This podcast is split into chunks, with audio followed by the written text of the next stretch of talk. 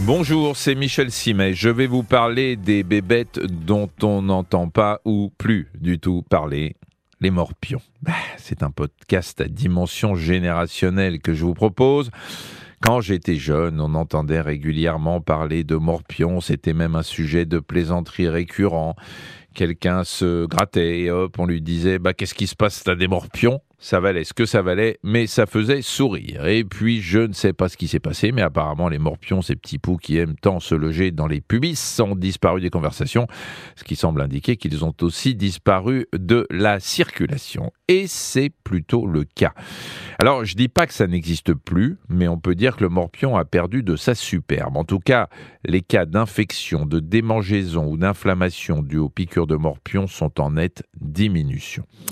Alors pourquoi? Eh bien, disons que le morpion est victime de la plus grande entreprise de déforestation jamais menée depuis que la mode de l'épilation des parties intimes fait fureur sur toute la planète. Après tout, c'est assez logique. Hein. si vous privez un animal, fut-il minuscule, de son habitat naturel, vous lui compliquez la vie et vous signez même son arrêt de mort.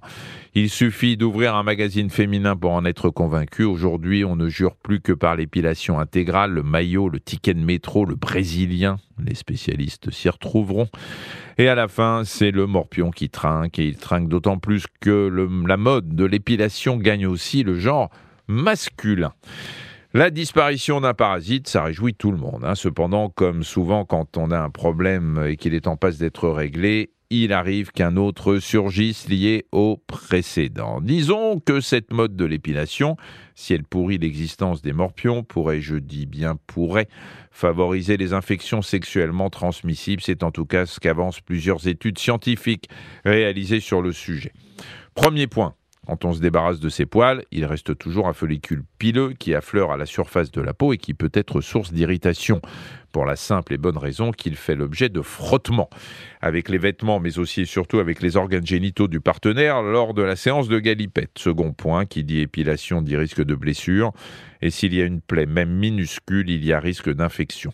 Donc, si vous avez opté pour la déforestation, messieurs, évitez le rasoir, et mesdames aussi, tant qu'à faire. Je sais bien que ce n'est pas la méthode la plus répandue, mais il peut arriver qu'on soit tenté parce qu'on est pressé et qu'on n'avait rien prévu, si vous voyez ce que je veux dire. Merci d'avoir écouté cet épisode de Ça va beaucoup mieux. Si vous avez aimé, n'hésitez pas à en parler autour de vous et à nous mettre des étoiles. Retrouvez tous les épisodes sur l'application RTL, rtl.fr et sur toutes les plateformes partenaires. À très vite.